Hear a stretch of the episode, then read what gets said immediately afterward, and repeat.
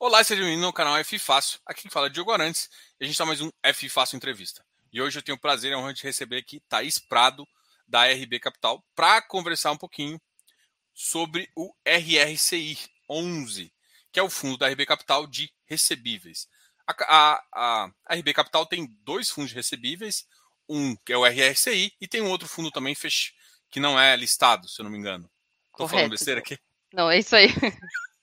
Então, assim, você tem dois fundos listados, um, um, é fechado e o RSI. O RSI, a gente chama, eu sempre costumei chamar de high grade aqui, mas uhum. segundo a Thaís, falou, ó, a ideia não é, ele não é 100% high grade, uhum. e realmente se olhar para a carteira, ele não é 100% high grade, ele tem uma, uma pequena carteira ali que a gente tem uma, uma, umas operações com um risco um pouquinho maior, mas, sei lá, que é 20, 22% da carteira com esse risco, ainda majoritariamente ainda uma, uma operação high grade. Então, é, pode renomear ele como um middle low ali. Ele uhum. ele está sendo muito chamado, chama muita atenção porque é um fundo que paga tá, tem pagado relativamente interessante versus principalmente quando a gente olha o, o valor da cota que, que desvalorizou mais de 20 reais aí uh, e isso chama muita atenção do mercado e o pessoal está de olho nesse fundo ali. Vou, vou, deixar a palavra um pouco a Thaís. Thaís, uh, fala um pouquinho de você e a gente entra, uh, aí a gente começa a falar um pouquinho do fundo também. Tá. Boa noite, obrigada, Diogo, pela oportunidade. Vamos lá. Bom, meu nome é Thaís, eu trabalho já na RB Capital faz um tempo. Eu comecei minha carreira na, na área de análise de crédito. Então, comecei no Banco ABC Brasil, fiquei lá uns cinco anos. Depois, eu fui para o Banco Votorantim, fiquei um ano e meio na análise de crédito. Depois, eu fui para a RB Capital para tocar a área de análise de crédito lá. De dentro da RB Capital, a gente supria toda a necessidade de crédito do grupo. Então, atendia tanto a Ast como Capital Solutions, a securitizadora. Então, todas as demandas passavam por mim. Então, eu conseguia ter uma visão boa do que estava acontecendo na empresa e no mercado. Isso foi no final de 2015 que eu fui para a RB Capital. Daí, em maio desse ano, surgiu a oportunidade de mudar um pouco de carreira, né? Então, eu fui para a Asset e fui tocar o fundo de CRI, que é o RRCI 11 que é um fundo que fez o IPO o ano passado, fez uma oferta a 400 em novembro de 2020, então ele está fazendo aí um ano. Acabou de fazer um ano o fundo. E daí, como o Diogo falou, é um fundo que está é, bem desvalorizado e foi um fundo que, como foi uma 400, então é uma oferta que tem um, é um pouco mais custosa, ele começou com o preço de 95, então é aquela cota suja que a gente chama, né? Ele começou com o preço de 95, hoje ele fechou em 76,3. E assim, a gente vem conseguindo pagar um rendimento bom, e é um fundo que muitos investidores colocam ele como um high grade. A gente, quando a gente fez o IPO, a gente falava é um fundo middle grade. Hoje a gente continua falando que é um middle grade, mas assim, ele está mais para um high grade mesmo. E a nossa ideia agora, o que, que é? Colocar ele mais para um meio. Não um high grade, nem um high yield, mas tentar deixar ele mais no meio para conseguir distribuir mais para os investidores. Entendendo que assim, é um risco que a gente ficaria confortável, que daria uma rentabilidade melhor. Ah, entendi. Ah, essa, essa visão do, do que algumas pessoas começam a colocar nomes, né? Mid-low, alguma coisa assim, hum. o middle risk já é uma, uma, mistura dos dois, aí você tem um percentual maior de high grade. É um, é um tipo de mercado que está crescendo, né? Porque como é que você acha, por exemplo, que uh, a NTNB impacta nesses. Uh, essa abertura de curva, né? Impacta na visão do, do, do cotista ali, que é quem está comprando, fala assim, pô, eu tenho hoje uma NTNB de 5 e aí você fala assim, não, aqui eu tenho uma carteira que você vai olhar. É claro que hoje a carteira tá versus preço tá com uma entrega muito maior, né? IPCA acho mais 8, IPCA mais 7, da última vez que eu tinha feito a conta com o preço dele. Mas a carteira normal, se, se tivesse AVP, ela tá entregando IPCA mais 5 ponto alguma coisa, né? É, Como hoje... é que você enxerga essa hoje a maioria dos nossos papéis estão em PCA, né? Que dá uma média de PCA mais 6,4, mais ou menos. A gente, quando a gente fez o IPO, a gente colocou que o nosso foco era um IPCA mais 5, que a gente entendia que naquela época seria um middle grade. Hoje o IPCA mais 5 é um high grade. Então, assim, a gente viu emissões no passado, por exemplo, uma Redditor, que a gente até tinha um papel até um, pouco, um tempo atrás, que a gente já vendeu, era um IPCA mais 3,8. Então, assim, hoje não tem como você fazer uma emissão a 3,8, porque se a NTN está 5,30, não tem como você colocar uma diferença tão grande assim, porque o investidor vai olhar e falar: bom, vou tomar o risco do governo muito melhor do que eu tomar um CRI de alguma empresa, ou até mesmo investir num fundo que paga um IPCA mais 4. entende? Então ele vai querer sempre olhar mais, e com razão. O que dá uma boa oportunidade para a gente agora, porque assim, eu estou recebendo muitas ofertas com prêmio maior. Então, essa semana passada eu recebi uma oferta IPCA mais 7,7, que provavelmente teria saído a menos no passado. E agora ela fica bem interessante.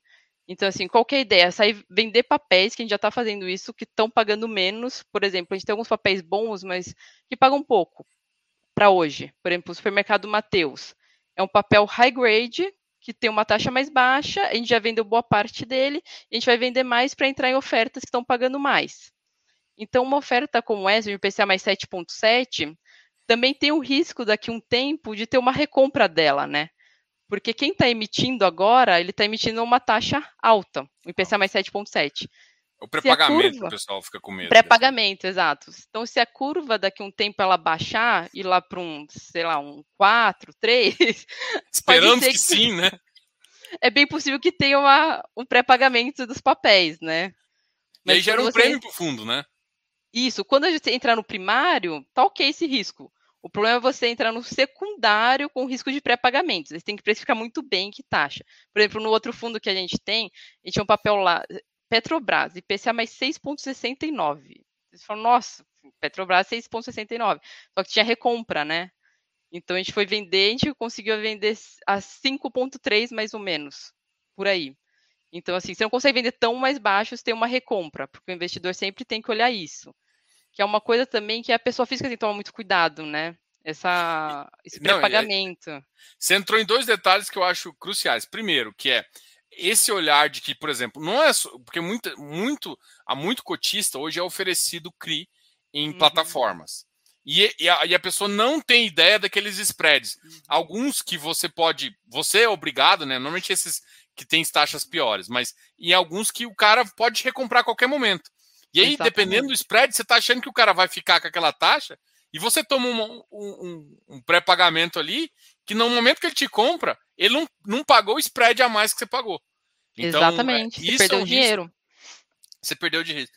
Então, assim, e aí você falou uma coisa que eu também achei bem interessante, que é, é, é que é o giro da sua carteira de CRI. Então, hum. você hoje em dia, porque eu acho que a gente vai entrar no assunto mais para frente em relação à emissão, você, para aumentar o, o yield, a taxa interna da carteira, a taxa final, a taxa bruta da carteira, você não necessariamente precisa, é, de fato, fazer emissão. Você pode girar a carteira. É claro que a gente sabe também, eu acho que faz mais sentido ter falado isso até do que eu, que é muito mais lento e a, e a, uhum. taxa também, por exemplo, mesmo que eu estou pegando uma 7, pô, tô pegando em 2% do meu PL, 3% do meu PL. Eu não consigo girar isso tanto, né?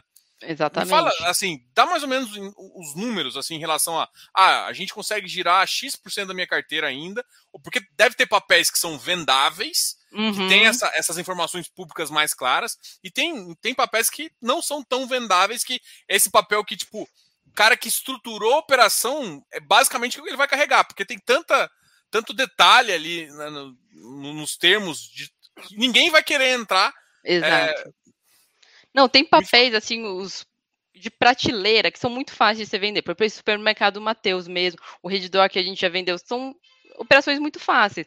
Agora, se eu chegar e falar assim, ó, quero vender meu CRI renda portuguesa, que é um loteamento lá no Amapá, eu vou ter uma certa dificuldade, porque ninguém conhece, mas seja um papel muito bom, não vai ser fácil, vai ser bem difícil. Então, assim, a gente já fez um giro de mais ou menos 14% nos últimos dois meses, e a gente deve fazer mais uns 15% Acho, é, acho que até o final do ano talvez eu consiga fazer uns 15%.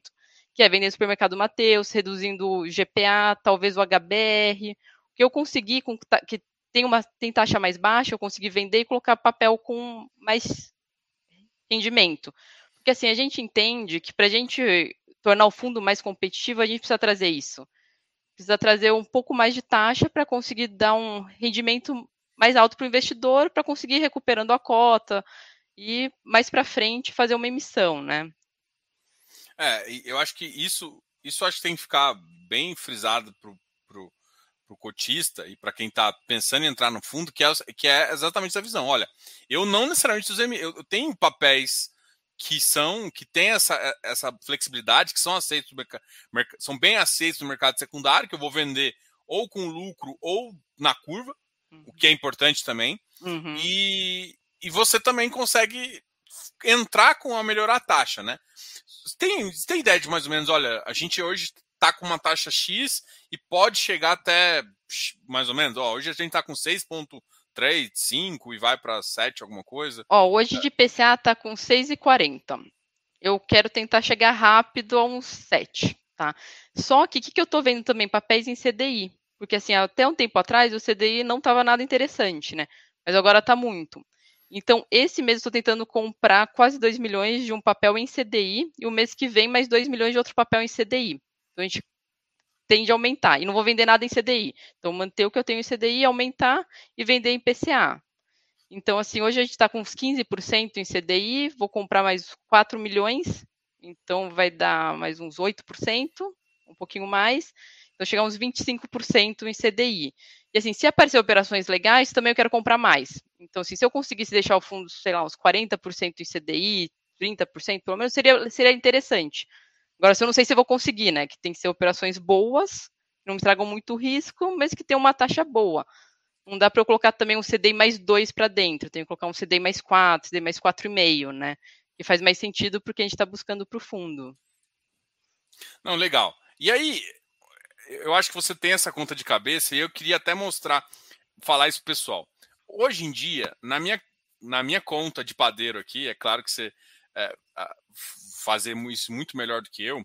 Na minha conta de padeiro aqui, o que eu hoje eu, eu, eu pegaria um, um, um CDI imaginando que daqui a uns 7, 8 meses, mais ou menos, eu teria um spread de, de inflação, né? Que aí eu penso na curva virando, né? na curva. Ou seja, gente, eu tô achando que a inflação vai cair, isso daí não. E eu vou ter juros real positivos de uhum. novo. Na minha conta aqui, eu, eu estimo IPCA mais 3. Então, eu faço uma conversão de, por exemplo, você falou, ah, eu quero CDI mais 4. CDI uhum. mais 4, na minha carteira, na minha visão de nessa transferência, que eu imagino que o risco Brasil hoje pediria no mínimo um, um, um, uma taxa de, de, de, de spread de 3% real de juros, me daria hoje um IPCA mais 7. Né? Uhum. Mas assim, isso é eu padeiro aqui, eu é, te, olhando de fora, assim. E, mas como você enxerga esse risco? Tá na mesma. Você está pensando mais, mais ou menos na mesma coisa? Ou não, Diogo, eu vejo mais risco nisso. Ah, eu acho que a, que a taxa é, de, de, futuro ali de, de, juros real pode inclusive ficar maior, ficar em 4. Como é que você enxerga em relação a isso? Ah, então, é assim, quando a gente olha o boletim Focus, a gente vê que assim, para 2022 a taxa vai ser muito alta e depois cai. Só que o mercado não está precificando essa queda, né? Engraçado. Então o mercado está precificando uma alta para o ano que vem, 2022, e para 2023 uma leve queda só.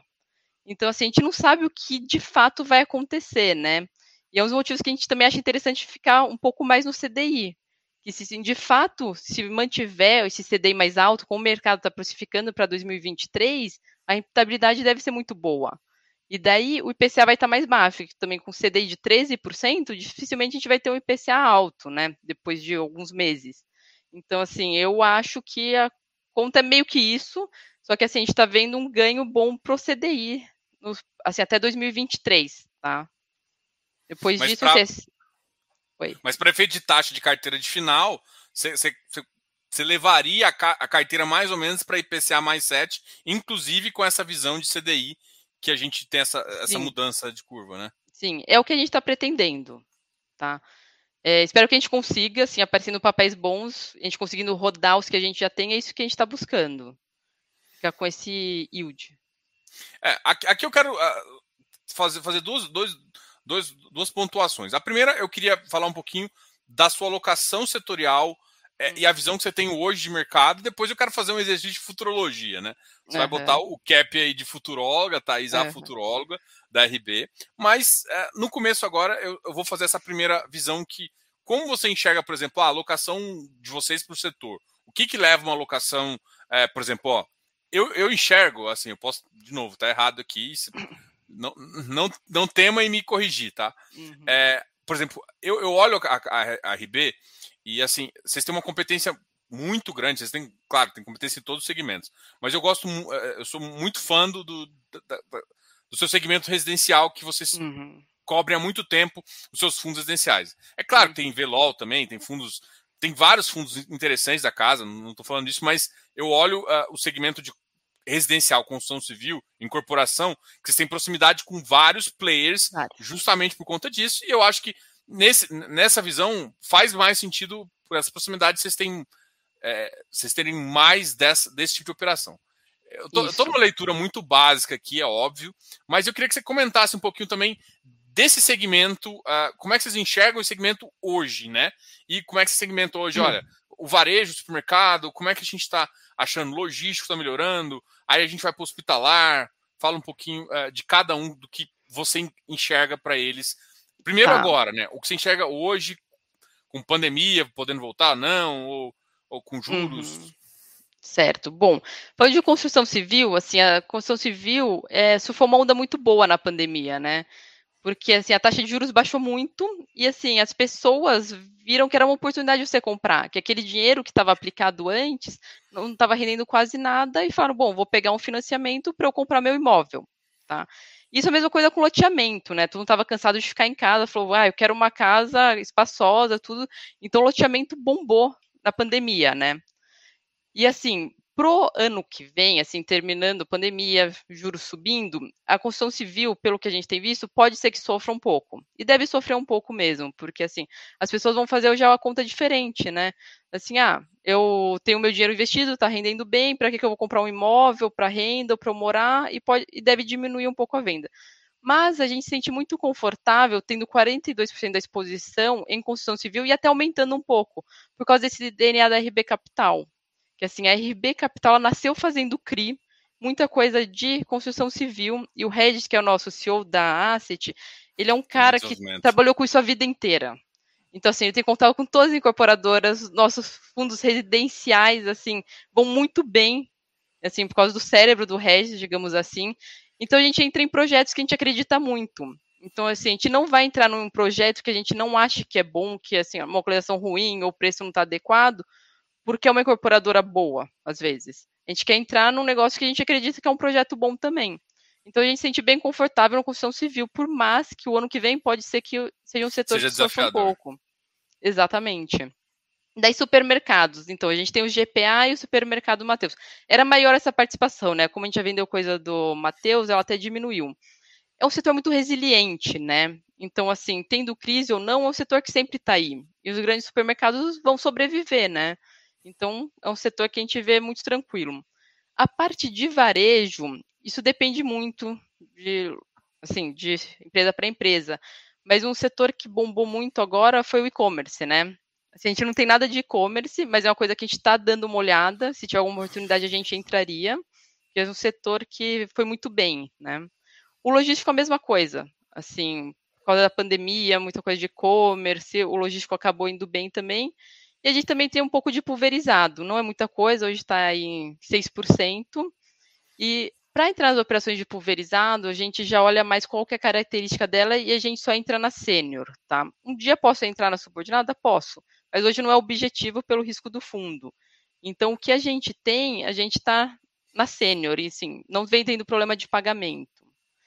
Daí, loteamento. Loteamento é uma coisa que a gente é bastante questionado pelos investidores. A gente tem um só hoje, podemos ter mais, assim, vai depender muito do risco. Então, se eu olhar um loteamento, por exemplo, uma cidade pequena do interior ou do Nordeste, assim, é um pouco mais desafiador, né? Que você olha uma cidade muito pequena, sei lá, 50 mil habitantes, se você fazer um loteamento lá, é difícil você prever. Agora, se fizer um loteamento em Campinas, é uma coisa mais assertiva, talvez a gente compre. Então, assim, vai depender muito de projeto por projeto. Não tem nenhum setor que eu falo, olha, esse setor eu não entraria o ah, aquele eu entro de cabeça. Vai depender muito de operação por operação, né? E daí o setor hospitalar, estava falando, a gente trocou o risco. Então a gente tinha a Reddor no passado, que é um risco óbvio, né?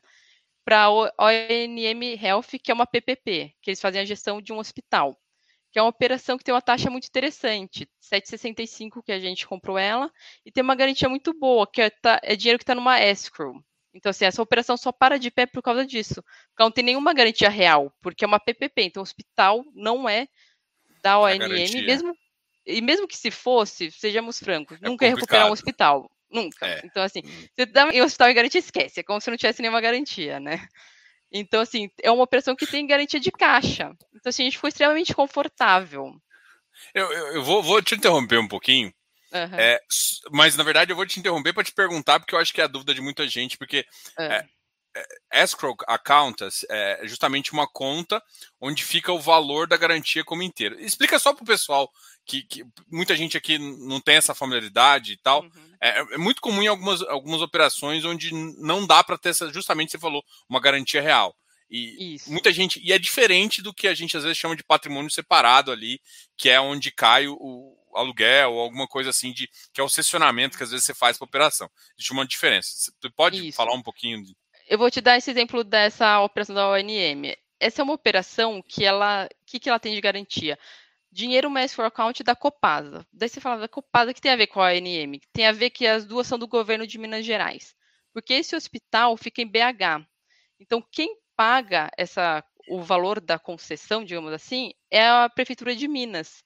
Então, lá atrás, para sobreviver à operação, o governo falou, a Copasa, que é uma empresa de saneamento lá de Minas, vai dar em cash, vai ficar numa escrow separada. Ou seja, nem o governo vai pegar esse dinheiro, nem a ONM vai pegar esse dinheiro, vai ficar lá separado e todo mês vai tendo depósito. Então, hoje tem mais de 100 milhões nessa conta nessa escrow, que está com, se não me engano, é o Santander, que é o gestor dessa escrow, e que ela só vai ser acionada se der algum problema. Então, uma conta blindada, que ninguém pode pôr a mão, só vai colocar se um dia der um problema na operação. Se não der nenhum problema, operação terminando, a concessão terminando, esse dinheiro vai voltar para a Copasa sem problema nenhum. Ficou claro? show de... Não, ficou, ficou claríssimo. Eu acho que é, isso é importante o pessoal entender que, que é uma das estruturas que são legais também, né? Eu, uhum. eu vi, eu vi algumas, algumas estruturas de logístico que o cara tinha que fazer um depositar no scroll também, no scroll uhum. account para a operação ficar. Exatamente. É, eu vou aproveitar e fazer uma outra pergunta aqui, que é do Rafael, porque Uh, ele está querendo saber aqui. Eu, normalmente eu não sou muito fã de falar de taxas e tudo mais, mas eu acho hum. que vai ser, vai ser uma das perguntas aqui em relação a. Até para o cara pode pensar, ah, como que ajuda a subir a cota, né? Eu acho que muita gente uhum. é cotista e está pensando nisso. É, como está o andamento do acerto da taxa de performance junto ao administrador? Oi, Rafael. Isso, para ter alguma mudança, teria que chamar a Assembleia. O Rafael é um pouco. Há um tempo, um, há umas duas semanas a gente fez um call com eles, né? E daí ele estava perguntando disso. Isso daí a gente está vendo, a gente teria que fazer uma mudança, chamar assembleia, talvez, não tenho certeza ainda. Mas assim, falando para os investidores, a gente tem lá uma taxa de performance de 20%, tá? A gente não vai cobrar essa taxa, assim, no curto prazo. Por quê? A cota saiu lá 95, hoje está em 76.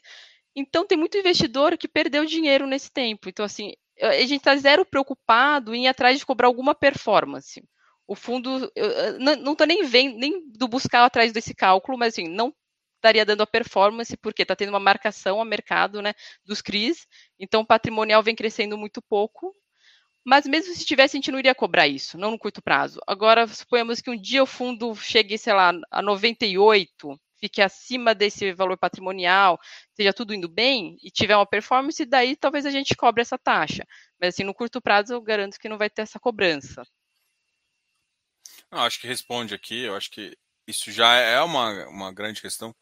É, eu vou mostrar aqui uh, justamente a DRE aqui do fundo, até para a gente entrar num outro detalhe que o pessoal tem perguntado bastante também, que é a questão do uh, a questão de regime caixa, regime competência. Até que a gente fez um, uma planilha bem legal aqui para a gente comentar. Deixa eu. Eu estou me perdido aqui no, no relatório. Oxi. Oxe, eu tô. Vou, vou, fazer uma pergunta difícil. Você sabe em qual página tá?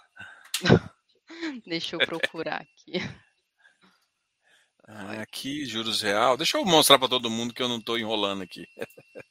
que você também, é às que... vezes, ah, tá abaixo daqui, tá acima aqui. É que o nosso relatório aqui... é grande, né? É, exatamente. Aqui está aquela operação que você falou, né? De redução de participação. Uhum. É que a gente redu vai reduzir ainda mais. Aqui, relação à emissão, a cota uhum. de 95 que você falou. É, daí acho que é isso que você quer mostrar, né? Receita advinda de locação Isso. de CRI, despesa imobiliária, receita advinda de locação em FI. Uhum. Isso. Despesa operacional do fundo. Isso. E aqui você tem o resultado. Aqui, ó. É isso aqui. Isso. Perfeito. Bom, a, a primeira a, a, pergunta aqui é justamente em relação a isso, né? Como que é o regime de vocês? Antes até da gente entrar até no outro PPT aqui. Tá. O nosso regime é caixa, tá? Então a gente só vai pagar para o investidor o que de fato entrar de dinheiro no fundo, tá? Mas não simplesmente o que entrar, o que for correção monetária. Você quer colocar aí a, aquela tela? É, eu vou, eu vou colocar aqui. É, eu preparei um slidezinho para mostrar, porque assim tem muita gente que é iniciante no fundo, nos fundos. Assim, desculpa para quem souber isso e for meio repetitivo, mas achei interessante para o pessoal entender o que, que é o regime caixa e o que, que é competência de fato. Pode passar aí, Diogo. Daí você vai pondo o mouse nos lugares. Então vamos lá, para a gente entender essa diferença, tá? Dessas, desses métodos. Digamos que tem um CRI, que ele paga IPCA mais 5%. O 5% é aquele fixo, que é os juros que ele vai pagar no ano. Então, por ano ele vai pagar 5% fixo, e o IPCA é a correção dele. Poderia ser IPCA, poderia ser IGPM, tá? Nesse caso aqui a gente colocou IPCA. Então, na emissão desse papel, o PU começou a 100, tá? O que, que é o PU? É o preço unitário. Então, uma oferta, eles colocam um, um, PU, que pode ser mil, pode ser 100, e colocam uma certa quantidade. Então, você multiplica a quantidade pelo PU, você vai chegar à emissão total da oferta. Tá? Então, começou com 100 esse PU. Daí, passado um mês, digamos que a correção desse PCA, desse PU, foi de 2%. Então, foi uma correção, um, um IPCA extremamente alto, foi de 2%. O que, que vai apurar nesse papel? Dois reais de correção monetária, que é 2% de 100 do PU inicial, e 0,4 de juros. O que, que é esse 0,4? É aquele 5% de juros, só que o 5% é no ano e o 0,4 é de um mês só. Tá? Então, esse PU, no final do mês, no mês 1, ele vai ficar em 102, que vai ser o PU inicial de 100, mais 2 de correção monetária, mais 0,4 de juros. Daí teve o primeiro pagamento desse CRI. O que, que foi pago? Os juros, 0,4, que todo mês é pago os juros, e vai ter uma amortização, que nesse caso foi de um real. Tá? A amortização depende muito de papel para papel. Tem papel que é customizado, então ela começa com uma amortização menor e vai aumentando. Tem papel que é igual todo mês. Isso vai variar de como é que foi feita a estruturação do papel. Então, como é que fica o PU nesse final do, desse primeiro mês? Ele fica em 101, que é o 102,4, menos 1 de amortização, menos 0,4 de juros. Tá? Daí, ali na parte da direita, coloca aí, Diogo, método caixa, nesse primeiro caso. Como é, que, que vai pagar esse fundo? Se, ele, se é um fundo igual ao meu, que faz pelo método caixa. Ele vai pagar um real, que é amortização, mais 0,4, que é o juro. Então, ele vai pagar 1,4. Daí, que, que é esse 1 um de amortização? Eu poderia pagar, se eu fosse competência, 2, que é a correção monetária, que está ali embaixo. Então, o método competência ele vai pagar 2 mais o 0,4. Ele vai pagar 1 um a mais do que eu. Por quê?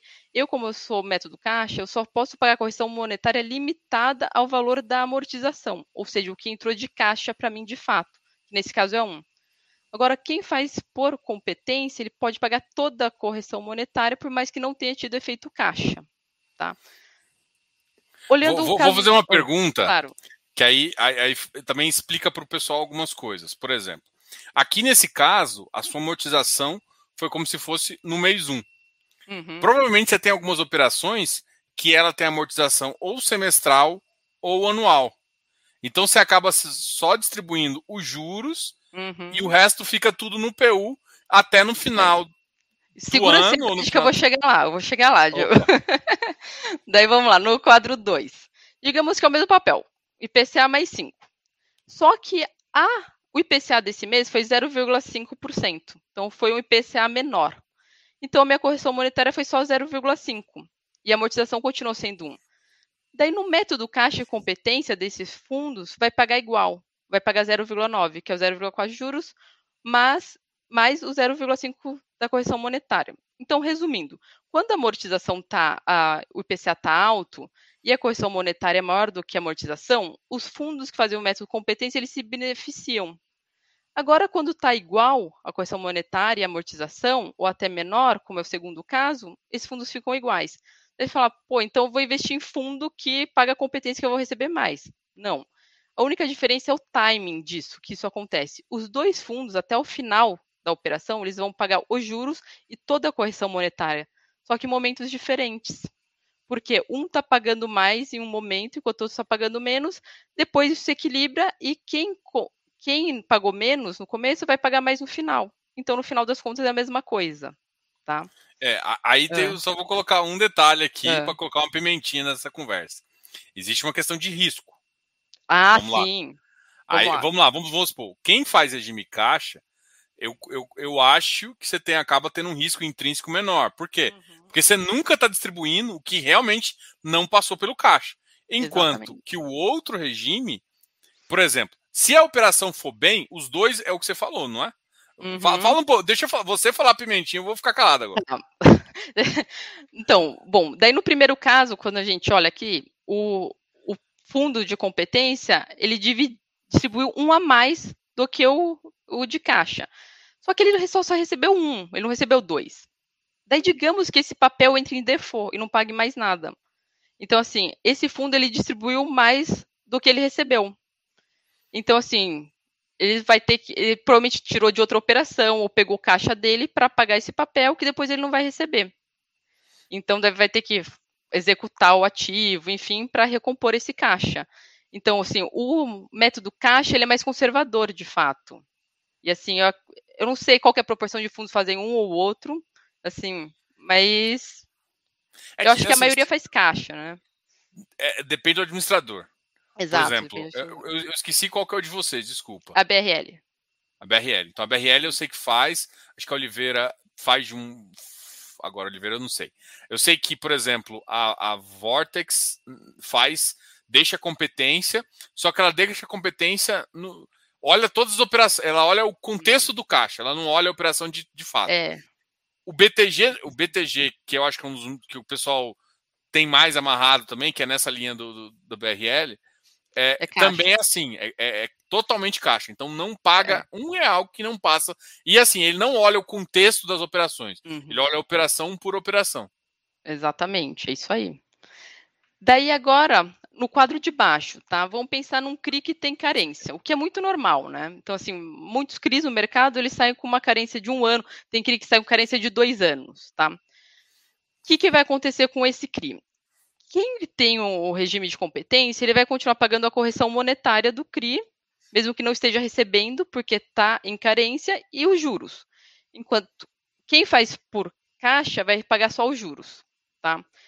Daí, o que, que acontece que é bastante comum? Você fazer o giro do ativo, né? Então, vários, vários investidores que perguntam para a gente do giro do ativo, eu acho interessante falar aqui. O que, que é esse giro? Então, digamos assim, nesse quadro de baixo, é o mesmo papel ali de cima, tá? Daí ele tem 12 meses de carência. No mês 11, tá? Ele está lá com um PU de 110, porque ele acumulou toda aquela correção monetária que teve no período sem pagar nada, pagando só os juros, tá? Então ele vai estar lá com o PU de 110. O que, que eu faço? Se eu vender esse papel, eu vou vender 110 menos os 100, que foi aquele PU que eu comprei. Então eu vou ter um ganho de 10 reais nesse, que é um ganho que ele é distribuível pro cotista. Então, o que, que alguns fundos fazem? A gente não tem feito, mas a gente pode vir a fazer, não tem problema nenhum. É pegar um papel que está em carência nosso, por exemplo, ONM ou GPA, eu fazer o giro dele. Então, eu vender, depois eu recomprar, para eu conseguir fazer essa distribuição da correção monetária. E assim eu conseguir linearizar essa hum, amortização para o cotista. Hoje a gente tem mais ou menos 20% do nosso PL está em papel com carência de PCA. Então, assim, a gente ainda não está naquele pagando o máximo que a gente pode tá? Só que a gente também não tem feito esse giro. Então, assim, se a gente estivesse fazendo, a gente estaria pagando mais, mas a gente entende que, assim, a gente vai de deixando acontecer por enquanto e pagando conforme eles forem amortizando. É, e agora, agora, num caso, acho que é interessante também comentar, por exemplo, se no, no 12 mês acontece isso para vocês, você recebe os 10 reais. É, teoricamente, entrou caixa, você tem um período de até seis meses uh, para entregar, né? É, basicamente é isso. Aí vocês vão dividir por, pelos 12 meses e vão colocar ou faz sentido pagar um pouco mais? Como é que vocês pensam em tá. fazer uma situação nesse sentido? tá, qual que é a nossa ideia? É, todo o lucro que a gente tem, tem que distribuir 95% né, no semestre, tá? Então, se eu vendesse hoje, tivesse assim, um caminhão de lucro para distribuir, eu iria fazendo mês a mês. Porque eu entendo que para o cotista é mais interessante eu ir pagando mês a mês do que pagar de uma vez só e depois cair. Então, assim, o que a gente tem tentado fazer é isso, tentar dar uma linearizada no nosso pagamento. Esse último mês a gente pagou 0,89, porque a gente estava abaixo desses 95%. A gente ainda está um pouco abaixo, está um 93,7 mais ou menos. A gente aumentou para 89, mês que vem a gente deve, deve ficar entre 85 e 90 o pagamento, tá? E para chegar nesses 95. Não sei se a gente vai passar dos 95, mas o mínimo é o é essa é esses 95 no semestre, né? É, não sei se ficou legal. claro essa explicação, competência caixa? Espero Não, que o pessoal tenha entendido. É, se, se, alguém ficou com alguma dúvida, fala aqui que a gente é, mostra de novo. Eu tô aqui com, com ela aberta aqui, é, justamente em relação a isso. Tá. Acho que foi. Acho que o pessoal entendeu bastante, sim. Uma, uma, uma, uma pergunta que eu tinha feito. Uh, essa segunda entrevista do RSI aqui no, no, no hum. canal, apesar de ser a primeira com você, Thais. Eu uhum. acho que o pessoal aqui sabe disso, talvez o, alguém novo que veio através, já tá, entrou no fundo mais recente, talvez não saiba disso. Mas uh, o que eu tô querendo perguntar é que na primeira conversa que eu tive com o pessoal de vocês, assim que o fundo lançou também, vocês estavam até na, na fase de alocação ali, é, na época vocês não poderiam comprar operações da RBSEC, né? É, e a RBSEC foi vendida e agora chamou pé, inclusive. E aí é uma pergunta aí que eu acho que é interessante você comentar em relação a isso também. Perfeito.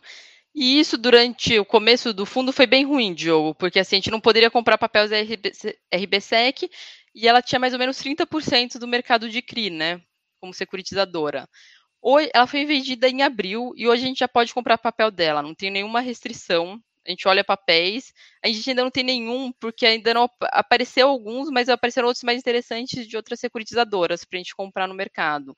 Mas assim, hoje pode comprar tranquilamente, não tem mais nenhum conflito de interesse. Legal. Uma outra pergunta aqui, você até, assim, é, você pensa em sinalizar no relatório essas assim, primeira pergunta, né? O que, que, você acha de, por exemplo, eu sei que o gestor não pode prometer, tem que dar o disclaimer que vocês não podem prometer nem nada, uhum. mas é claro que se os, opera depende das operações continuarem lindas e bonitinhas e tal. Mas você já, o que, que você acha primeiro de falar, de dar um, uh, ó, o mínimo que eu acho que vai entrar é isso, o máximo é isso. Vocês já pensaram em colocar isso no relatório para dar um, uma perspectiva de, de rendimento tipo, para três, quatro meses futuro? O guidance, né? Hoje esse nome é muito bonito. Eu sei que, porque uhum. assim, teoricamente a, a CVM no começo não era para permitir, mas muitos fundos começaram a colocar esse guidance, foi bem aceito para os cotistas, eu falo isso porque muita gente gosta, isso não só em fundos lugares, em vários outros fundos fechados eu estou vendo isso também. E está tá sendo bem aceito, e aí a primeira coisa, você gosta dessa ideia, você acha interessante não deixar o mínimo e máximo ali para ver se fica na linha e tal, e, e também se você faria. Uhum. Olha, eu nunca, sendo muito honesto, eu nunca parei para pensar nisso, tá? Mas, assim, o que a gente tem falado e o que está acontecendo com o fundo é esse pagamento que a gente vem tendo, né? E, assim, eu falo aqui, a gente deve ficar na casa desses 85, 90, acredito que nos próximos meses, tá? É, porque o IPCA está muito alto e, e, o CRI, ele sempre traz o IPCA com uma defasagem, né? Dois, três meses. Então, assim, eu estou pegando hoje o IPCA de dois, três meses atrás. E saiu o IPCA 15 hoje, está muito alto. Então, ainda vou continuar tendo o IPCA alto para os próximos meses, né? Mas eu também tenho. Para mim é meio difícil prometer uma rentabilidade dessa, porque eu não sei se algum papel meu pode dar problema, entende? Eu acredito que não. Mas assim, se eu coloco que deve ser isso ou aquilo, e algum papel meu dá, entra em default, ou mais de um papel, não sei, eu posso ter algum problema, entende? Ou se eu dev, decido vender algum CRI que está pagando para colocar outro em carência, isso também vai impactar né, meu pagamento no curto prazo. Então, assim, eu acho que eu não colocaria escrito, nunca pensei sobre isso, mas falar aqui não tem problema. Deve ser isso o nosso guidance, mas também não posso afirmar, né? Quanto que vai ser, enfim. Não, não, sem problema. É só porque a gente, não sei se você já viu isso em algum. Não, outros, não vi. Quando vocês fazem benchmark é. de, de, de, estratégia. Mas é uma coisa que o pessoal uh, gosta e. E para. Por que, que eu falo isso? Porque para fundos mais conservadores, é, que, que, tem carteira. Eu sei que seu fundo não é 100% conservador, tá? Não estou uhum. admitindo isso. Mas para fundos tem funcionado de uma certa forma. Uhum. E aí eu entro na, na, na segunda, nessa, nesse questionamento, porque é, eu sei que também não é seu, seu, seu obrigação fiduciária uhum. é de escolher bem os ativos, né? O preço da cota é uma consequência de mercado, é uma consequência da negociação te, é, totalmente entre usuários, entre cotistas. Mas assim, eu acho que você deve receber muitas perguntas em relação assim, o que, que dá para a gestão fazer? Uhum. E você já uhum. pensaram, sei lá, em formador de mercado ou alguma tá. coisa assim? Se, e se isso você de fato resolveria, né? Eu tenho até uma opinião tá. sobre isso, mas eu quero uhum. escutar você. Também. Tá, primeiro a gente tem que entender o histórico do fundo, tá? Para entender por que ele está tão descontado. Foi feita oferta em novembro do ano passado. Foi uma oferta a 400. Então, assim, captou quase 50 milhões de reais, uma oferta a 400, extremamente pulverizada. Então, hoje a gente tem mais de 2 mil cotistas. Quando você faz uma oferta a 400, assim, ela tem, tem uma volatilidade muito maior. Então, assim, pro, o fundo ele tem pouca liquidez, digamos assim, tem 2 milhões por mês, mais ou menos. Só que para o tamanho dele, ele até que tem bastante. Se você comparar com outros fundos, vários fizeram uma oferta 4, 7,6, são do tamanho do nosso, não tem liquidez nenhuma. Então, assim, eles quase não estão descontados, enquanto o RSI 11 sofreu bastante. Daí o que acontece? Ficando com as pessoas físicas, daí, sim, às vezes a pessoa precisa vender, precisa do dinheiro, comprou a ação do fundo, precisa vender, mesmo com prejuízo, ela acaba vendendo, né? um investimento melhor, enfim. E como é muito pulverizado, se a pessoa vai vender assim, ah, eu vou perder aqui mil reais nessa venda, ela vende. Agora, com o FOF, quando entra num fundo, ele não quer sair perdendo, né? Então, assim, se ele entrar para perder 2 milhões, é uma perda grande, diferente da pessoa física. Então, acho que esse foi um dos maiores impactos que teve, assim, no fundo, essa pulverização, né? Que deu uma liquidez para o fundo que acabou prejudicando ele. Mas, de qualquer forma, assim, o fundo veio pagando bem nos últimos três meses, antes não estava pagando tão bem. Estava pagando na casa dos 70 centavos, 73. Tá? Daí a gente aumentou agora, a gente conseguiu aumentar. Já, já era para ter aumentado um pouco mais no passado, provavelmente. Devíamos ter aumentado, não aumentamos. Isso também prejudicou, né? Porque assim, hoje tem fundos pagando muito bem.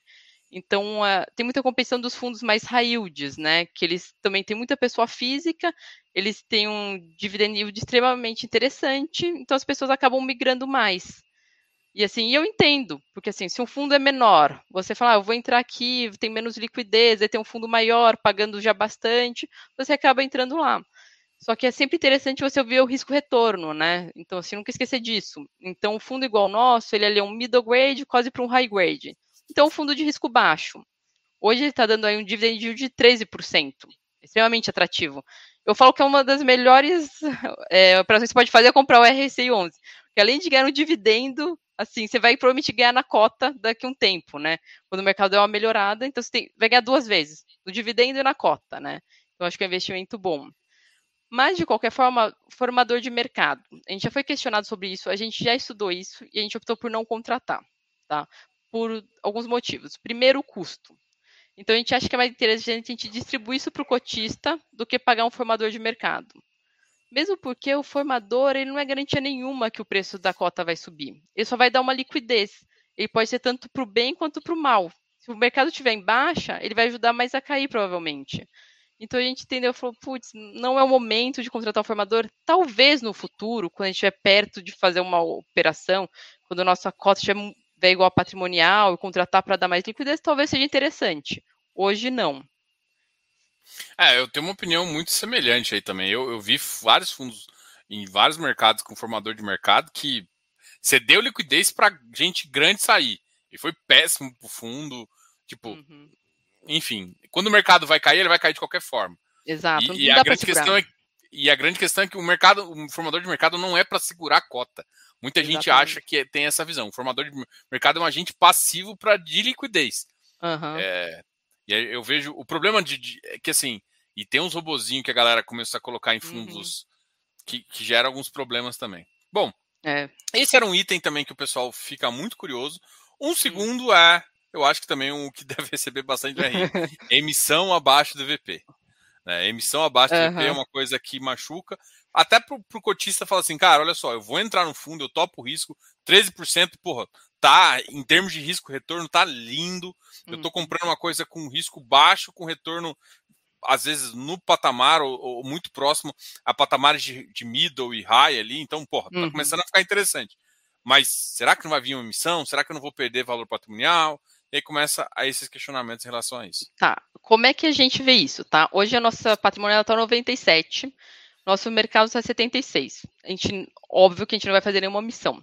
Se um dia, digamos, chegasse a um real e meio, um real menos a cota de mercado patrimonial, e a gente for colocar ativos bons para dentro, que tragam um yield bom, a gente pode pensar em fazer um pouco abaixo.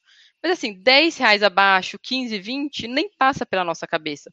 Porque a gente acha que assim, não é fair com o cotista que entrou, com, pagando muito mais caro, e também acho que é um problema de imagem para a RB Capital, né? Que a RB Capital é uma casa que tem uma boa reputação. Então, se a gente começa a fazer esse tipo de coisa, acho que não vai ser legal nem para o fundo, nem para a RB. Então, isso é uma coisa que está totalmente descartada. O que a gente vai fazer é tentar aumentar o vídeo do fundo, tentar melhorar os dividendos, enfim, para daí quando chegar num patamar igual ou muito semelhante, a gente tenta fazer uma oferta. Daí lá na frente, eu não sei, poderia ser uma 476, 400, o que tiver. E daí uma coisa também, Diogo, a gente está fazendo um pipeline de ofertas, né? Assim, tanto para trocar os ativos do fundo que a gente tem, quanto para lá na frente colocar outros parceiros para carregar, quando a gente fizer uma oferta, ter ativos próprios que a RB Capital originou mesmo, né? Que esse é um grande diferencial dos fundos de CRI, né? Você tem uma originação própria. E daí você consegue, às vezes, ganhar um fee de estruturação para distribuir para o cotista, você consegue papel com melhor taxa para colocar para dentro, consegue fazer uma troca, às vezes muito legal com alguma casa. Então, assim, é uma coisa que a gente está, assim, é prioridade número um da RB. Acho que isso é importante também. Essa estruturação, acho que o pessoal ainda não, não sabe tanto que isso tem valor por, por uma casa é. de crédito. Essa, é, tem muito, assim. É, tem. Estratégia de crédito para 2022. Agora, aquele, aquele chapéu é. que eu falei lá. Você tem algum setor que você fala assim, cara, 2022 esse vai ser o setor? Ou esse vai ser o setor que nem a pau? eu acho que tem essas duas visões. Às vezes tem setor que fala assim, cara, esse setor eu topo no momento normal, mas em alguns não topo. E o que, que você também pensa em relação, já fazendo meio que duas perguntas, em relação a essa a inflação e taxa de juros, a visão macro, que eu sei que vocês colocam aqui sempre no relatório, na parte inicial, mas uhum. como é que você enxerga? Tá.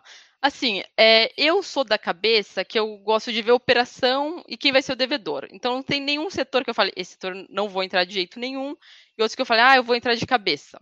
Não, porque assim, vai depender muito da operação e de quem for o devedor, tá? Mas tem, assim, claro, algum setor, por exemplo, loteamento, multipropriedade, que a gente sempre vai olhar com, uma, com uma, um maior cuidado, né? Mas, assim, a gente está aberto para olhar tudo.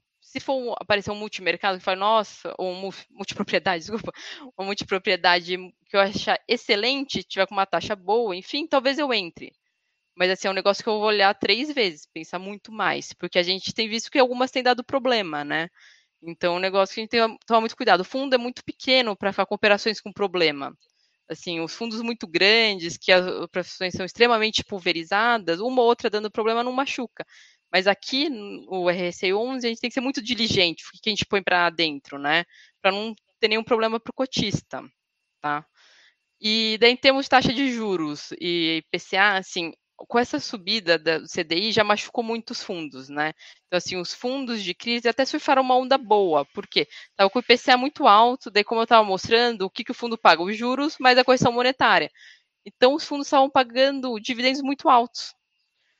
Com o aumento do CDI, o que, que acontece? As pessoas começam a olhar e falam: olha, olha, aquele CDB, aquela SCI, LCA que eu investi antigamente, vou voltar a investir, porque agora ela está voltando a ser atrativa. Então, vou tirar meu dinheiro dos fundos imobiliários e vou colocar num banco, com CDI. Então, assim, a gente está vendo já uma queda muito fora, muito acentuada assim dos fundos nas últimas duas, três semanas, né? O nosso fundo mesmo já caiu mais, estava uns 80 conto, agora está 76. E mesmo fundos bem grandes já apresentaram uma boa queda, 2%, 5% no último, no último mês, né? Mas daí, assim, o que a gente está esperando, né? Então, assim, que o Copom continue aumentando. Então, 2022 deve ser dois dígitos de CDI. Daí, 2023 é aquilo, né? O Boletim Focus fala em queda, o mercado acha que uma queda muito lenta, que ainda vai manter, mas o IPCA deve cair bastante o ano que vem, né? Então, assim, deve ser um ano com CDI mais atrativo do que o IPCA. E, assim, colocando isso, deve ser um ano bem difícil para os fundos de CRI, né? Porque, assim, com menos dinheiro no mercado, assim, o último mês a gente já viu que teve mais emissão de CRI do que de fundos. Então, assim, estava tendo bastante emissão de fundo, né? Então, a gente via vários fundos fazendo uma emissão atrás da outra, né? Porque estava numa maré muito boa. Agora já não estão mais conseguindo tanto. Então, assim, está tendo um volume de CRI emitido que não está sendo tão absorvido como era antes. Então está sendo, é engraçado, está sendo bastante comum, agora às vezes me liga algum distribuidor, ah, eu tenho esse CRI, você quer olhar? Eu falo, ah, quero. Ele falou, ah, preciso da resposta para amanhã. Eu falo, bom, então não quero, né?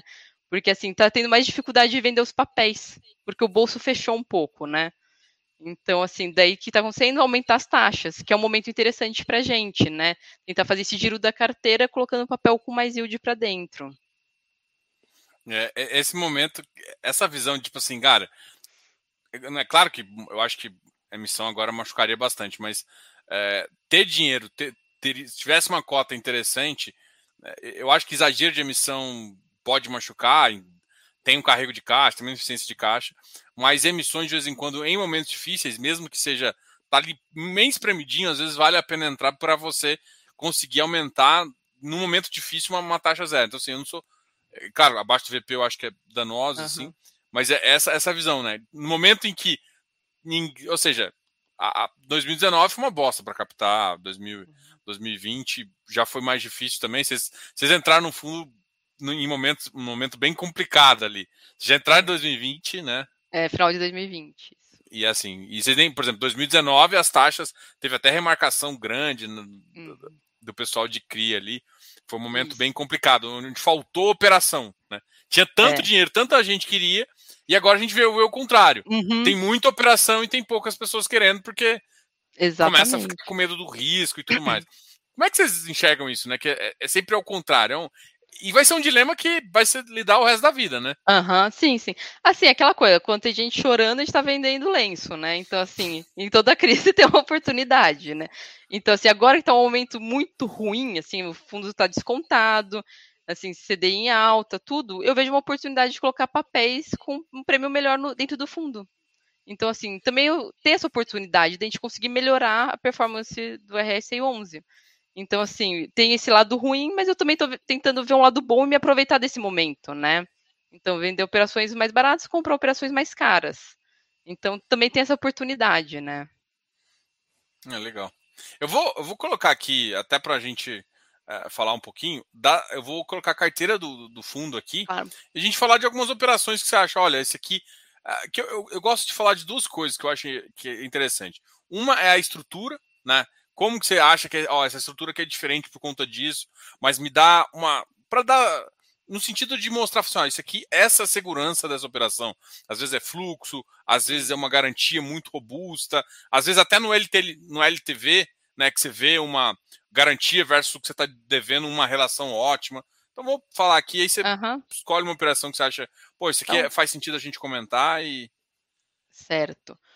Bom, é, uma operação, por exemplo, o Mateus, né? Que alguns investidores falam, nossa, mas uma LTV de 441%, né? Porque assim, é um papel que tem uma garantia real baixa. Porque o que a gente considera para o cálculo do LTV? Tá? A gente considera garantia real de imóvel ou a gente vai considerar o recebível se for essa parte que está vendida, né, por exemplo, da Conquist, da Vitacom, de empreendimentos imobiliários, e a gente vai considerar o caixa, tá? E o estoque, né? Então, essas quatro coisas. A gente não considera, eu acho que ninguém deve considerar aval, por exemplo, fiança, como uma garantia, tá? Então, quando você olha um risco igual o Mateus, você fala, ah, tem um LTV alto. Mas é uma operação extremamente confortável pelo risco de crédito que é o supermercado Mateus. É uma operação que eu não vejo nenhum problema. Daí, por exemplo, uma operação igual a Creditas, tá? É uma operação pulverizada. Então, essas operações pulverizadas, as, geralmente elas têm uma cota sênior, uma cota subordinada, como eu falei, a gente tem entrado só na sênior, tá? E elas têm um LTV bem baixo, de 43% também. Daí você fala, ah, então se a operação der default é 43%. Só que é importante lembrar que em pulverizado não tem compartilhamento de garantia, então isso é um home equity. Então, se o Diogo pegou uma dívida e eu não paguei, não é que a casa do Diogo vai ser usada para pagar minha casa, o meu empréstimo, entende? Então, esse 43% não é compartilhado, tá? Então, assim, você tem que ter uma ideia de qual seria esse número, mas saber que, assim, o empréstimo pode dar problema, mas você não vai recuperar 40, você não vai recuperar 60% dele, vai recuperar talvez 10%, 20%, dependendo do que for, tá? Por isso que é importante você colocar um LTV mínimo na operação. Então, sempre tentar olhar a estrutura, como é que foi desenhada, né? Desse papel. Daí, por exemplo, uma operação que eu acho interessante, essas da Canopus, né? Que a gente tem dois CRIs, um com uma taxa maior, outro com taxa menor. O que, que é o risco? Essa é uma operação que não tem garantia real, porque foram PPPs que foram feitas entre a Canopus e o governo do estado de São Paulo, que era para habitação popular, e quem paga esses CRIs é o governo do estado de São Paulo. Então, assim, a chance da default a gente vê como baixíssima. Só que é uma operação sem garantia. Então, se, se, o governo não me pagar, eu vou ter assim, algumas PMTs de garantia e não vou ter outra garantia, tá? Mas assim, eu acredito que o governo vai pagar, o governo de São Paulo é robusto, enfim. Esse tipo a gente não vê nenhum problema, tá? E, e, a, aí a operação também tem aquela. Já deposita na operação, né? Não vai direto para a construtora e depois. Isso, seja, isso. Governo, sempre no patrimônio separado securitizadora, isso, isso. E aí só o excedente, quando tem excedente, é que volta para o Exatamente. Então, daí quando tem excedente, por exemplo, se, se alguma operação é, começar a ter problema de pagamento, assim, o que, que, é feito? Tem alguns gatilhos que você coloca para minimizar esses problemas, né? Então, você usa a conta reserva e o excedente que tiver em algum desses pulverizados, digamos assim, vai ser usado para quitar. Então, é o que a gente chama de amortização extraordinária, que às vezes você coloca para ir pagando para diminuir até o gatilho que você colocou de garantia ficar estabelecido. Então, assim, é sempre importante você ver que gatilhos que tem na operação. Se é uma operação pulverizada, na minha opinião, tem que ter a cota a sênior e a subordinada para você, para toda perda, né, que tiver primeiro consumir a subordinada e depois só entrar na sênior, que são as operações que a gente tem, por exemplo, da Creditas, a, a Diálogo também é uma operação pulverizada, que tem um, uma subordinação de 70%. Tá? Daí a gente tem, por exemplo, um aqui, a IU. A IU, que é um CDI mais 4,5, que é uma operação, para mim, super interessante hoje em dia, porque ela tem um 4,5 e a CDI. É uma operação corporativa. Então, assim, eu não estou em nenhum projeto, mas tem um aval do acionista, do Abrão. Então, assim, que é uma, é uma empresa super conhecida, tudo. A gente acha que, assim, é não tem como dar um problema nessa operação. Ainda mais tendo o aval da pessoa física, enfim. Só, só para também, aproveitando essa estrutura de, de corporativo, é, você, vocês ficam analisando o balanço trimestral do, do, do, do, ativo, então, é, assim, ou seja, você consegue também é, acompanhar, né?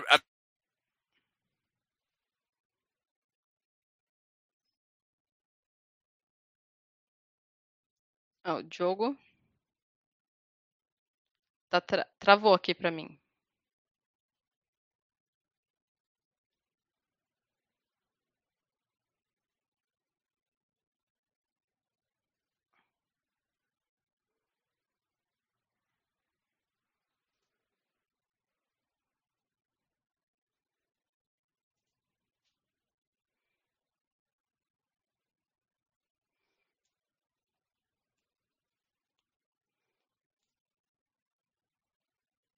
Jogo.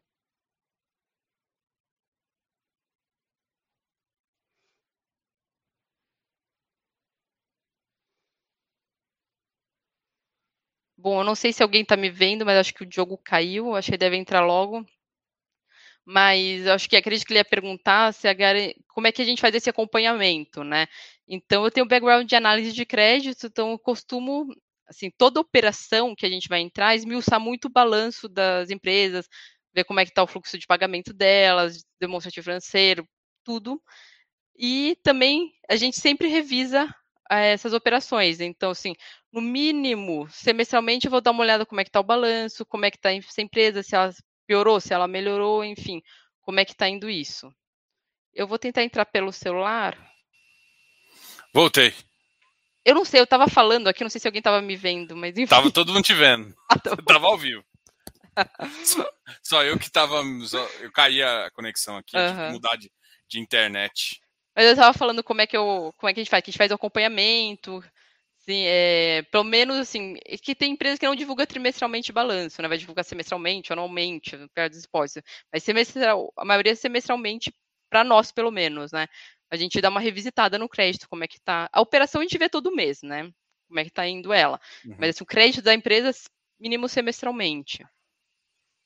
Não, isso é show de bola. É, é só, só para o pessoal entender que, tipo, qual que é o importante observar? Primeiro que análise de CRI não é uma coisa simplesmente olhando taxa. Você tem, e tipo, porque a galera às vezes olha LTV e quer uhum. que o uhum. LTV diga tudo. Uhum. Ah, não, a IPCA mais 8, LTV tal. E que não é assim que funciona. Né? Existe uma estrutura. Tanto é que eu até eu gosto bastante que vocês colocam um código CTIP que dá para pegar mais informação. Uhum. Acredito que eu, acho que todo mundo acredita, é, acha que pode ser sempre ter mais informação, né?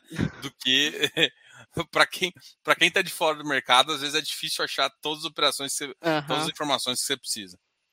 É, bom, é, muito obrigado aí pela, pela conversa, foi um excelente bate-papo. Vou deixar você falar as últimas palavras, é claro. Agradecer aqui você, pelo seu canal. Acho que duas visões que você deu aqui muito importante em relação à caixa, à competência, em relação também a como é que você enxerga o fundo. Eu queria que você fizesse uhum. essa, esse, esse, fechamento aqui, uh, até para a gente conversar.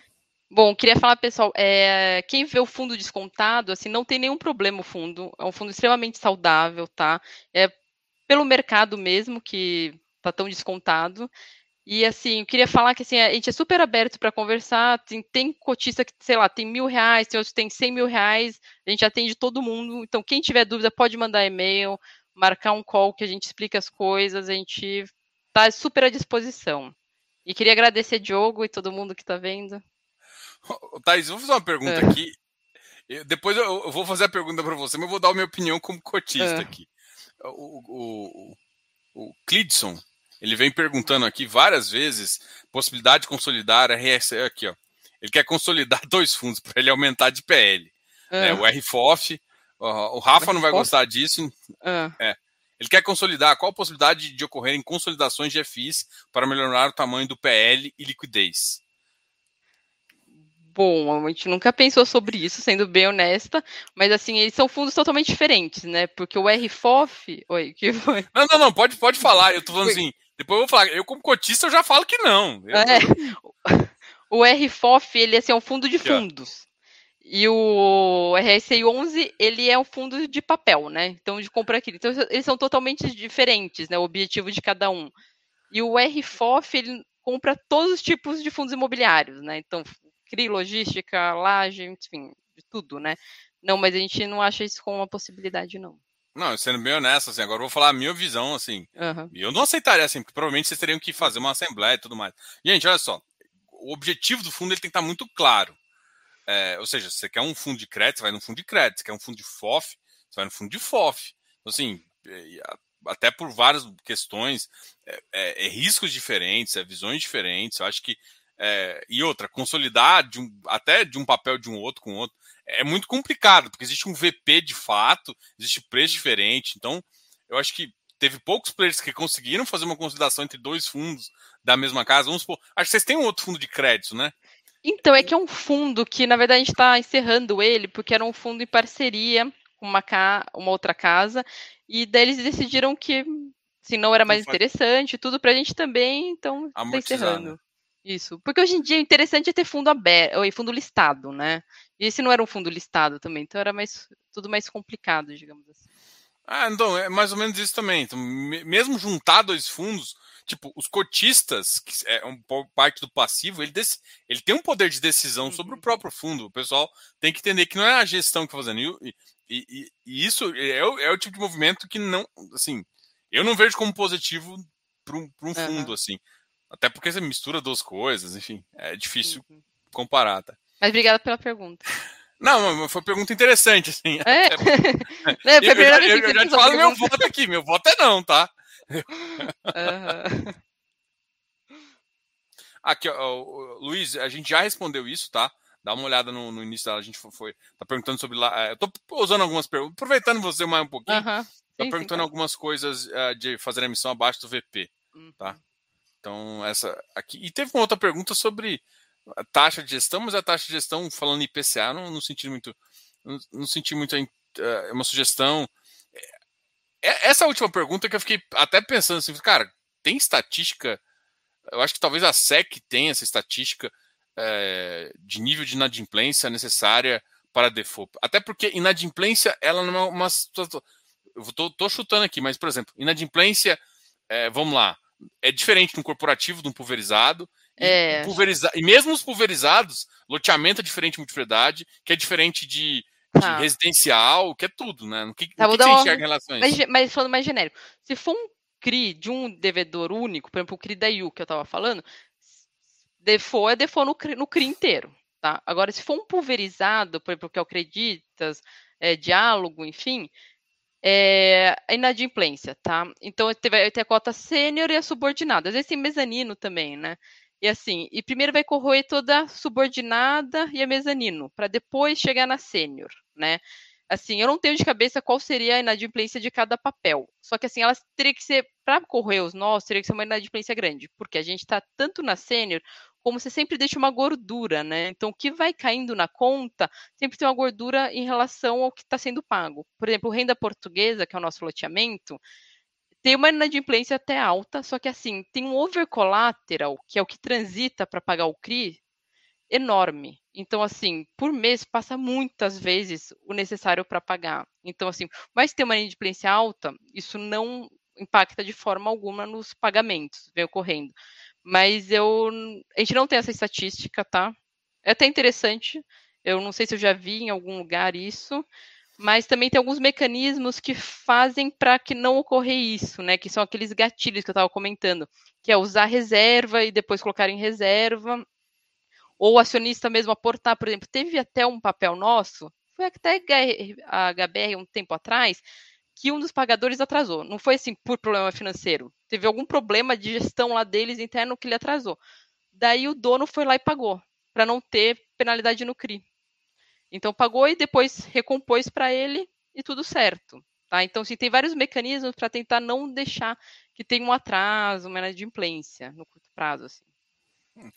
A, a, primeira parte da pergunta eu não, não vejo também. A, Thais, a taxa de gestão deveria ser IPCA. Primeiro que a taxa de gestão é fixa. Ela é fixa, é. É, e, e ela é dividida, né? Entre é o gestor e o administrador. Assim, Luiz, só, só e assim, não deveria ser IPCA, visto que o alvo é IPCA+. O benchmark, e tanto o benchmark quanto a performance é. E a Thaís já comentou aqui que, por enquanto, a performance não seria nem cobrada. Então, é, não seria nem cobrada. Bom, já, já, a gente já conversou bastante aqui. Quero agradecer demais esse bate-papo. A gente vai voltar a conversar, você pode ter certeza. Tomara. É... As coisas tenham melhorado e a gente converse bastante. Já podemos falar, por exemplo, ó, a gente já, já começa a vislumbrar uma emissão e tal. O ano oh. que vem já a taxa de juros a, a 6%, IPCA 2, olha só que lindo. Olha. Ai, ai, que maravilha, a, né? Abaixo da meta, também é ruim, é. tem que ser 3,5. Vamos lá, 3,5. Uhum.